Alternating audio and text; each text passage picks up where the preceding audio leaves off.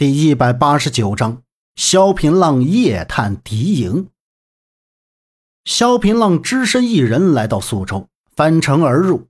虽然已经到了战时，但城内还是有商贸往来。毕竟是打仗是打仗，生活是生活。萧平浪进了帅府，他躲过了巡逻的士兵，飞到屋檐之上，向杨婉莹的房间奔去。杨婉莹正坐在房屋里看书。忽然，他听到房屋之上传来轻轻的脚步声。他抬头一看，立刻拔出剑，靠在窗边。突然，一道身影破窗而入。杨婉莹举剑来刺，但萧平浪轻松制服了他。杨姑娘，是我。萧平浪放开了杨婉莹的手。杨婉莹看见来人是萧平浪，先是有些吃惊，接着便笑了出来：“哼，你果真是忘不了我。”萧平浪道：“我是来救你的，快跟我走。”萧盟主未免真把自己当做救世主了吗？杨婉莹笑着背过身去，轻蔑的语气宣泄着自己的不满：“你当初选择南宫子月，却连正眼都不瞧我一眼，怎么现在来充当好人了？”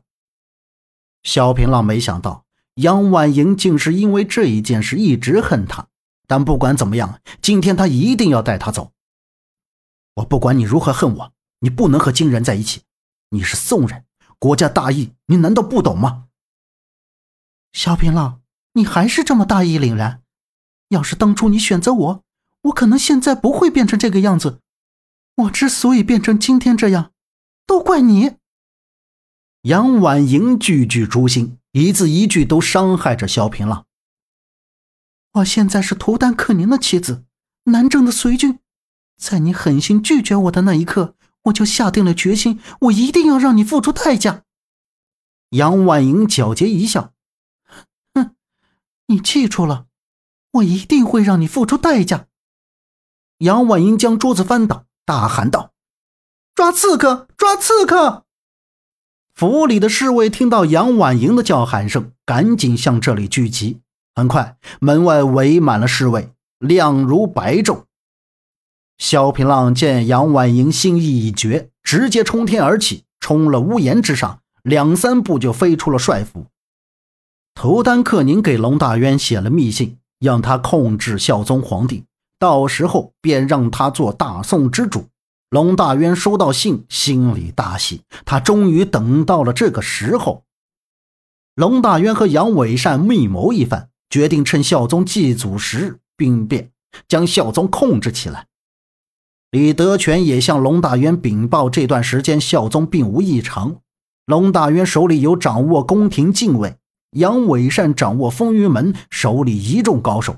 但是龙大渊心里一直怕一个人，这个人便是殿虎卫卫守。传说他极为神秘，无人见过他的真面目。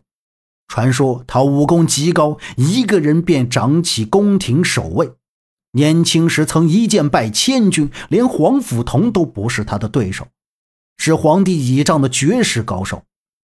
不过，也有传言称这个人早已陨落，皇室封锁消息，目的就是利用他的余威震慑一些心怀不轨之人。龙大渊对杨伟善道。这个活在传说中的电虎卫卫守，到底是死还是活着？杨伟善道：“离皇帝祭祖的日子还有几天？这段时间我会亲自进宫勘探，再强的高手逃不出我的西元大法。”龙大渊点了点头，让杨伟善做好准备。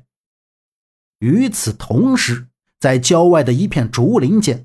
黄甫松给萧平浪飞鸽传书，然后快速消失，无影无踪。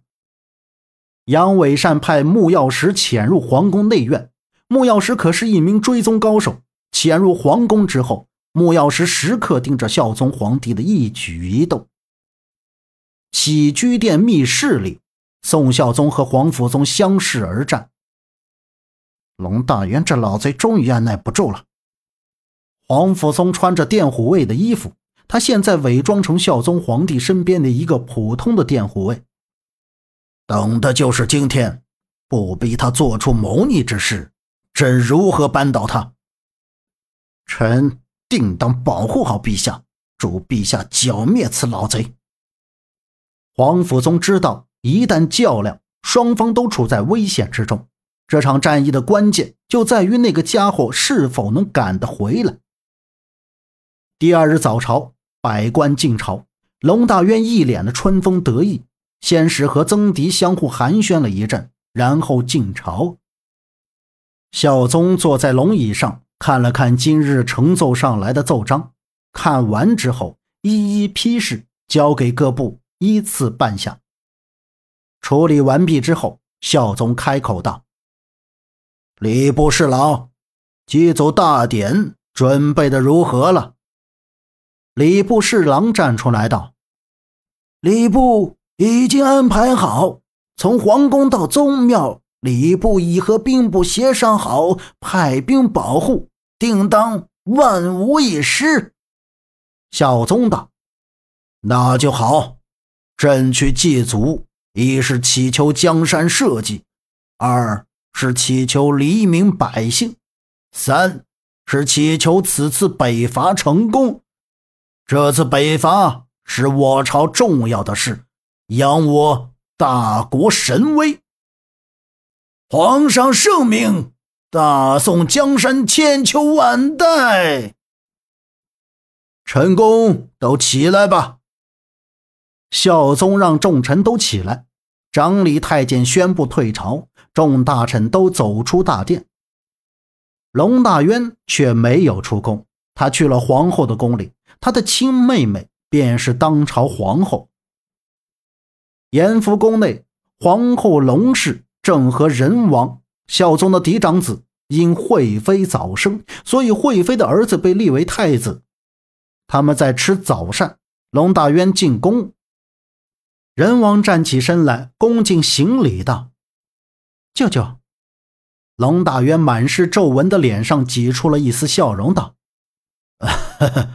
你先出去，我和你母后有话说。”皇后道：“琪儿，你先出去，我和你舅舅有事说。”几个宫女陪着人王出去，皇后屏退身边所有人，请龙大渊坐在软座上。哥哥。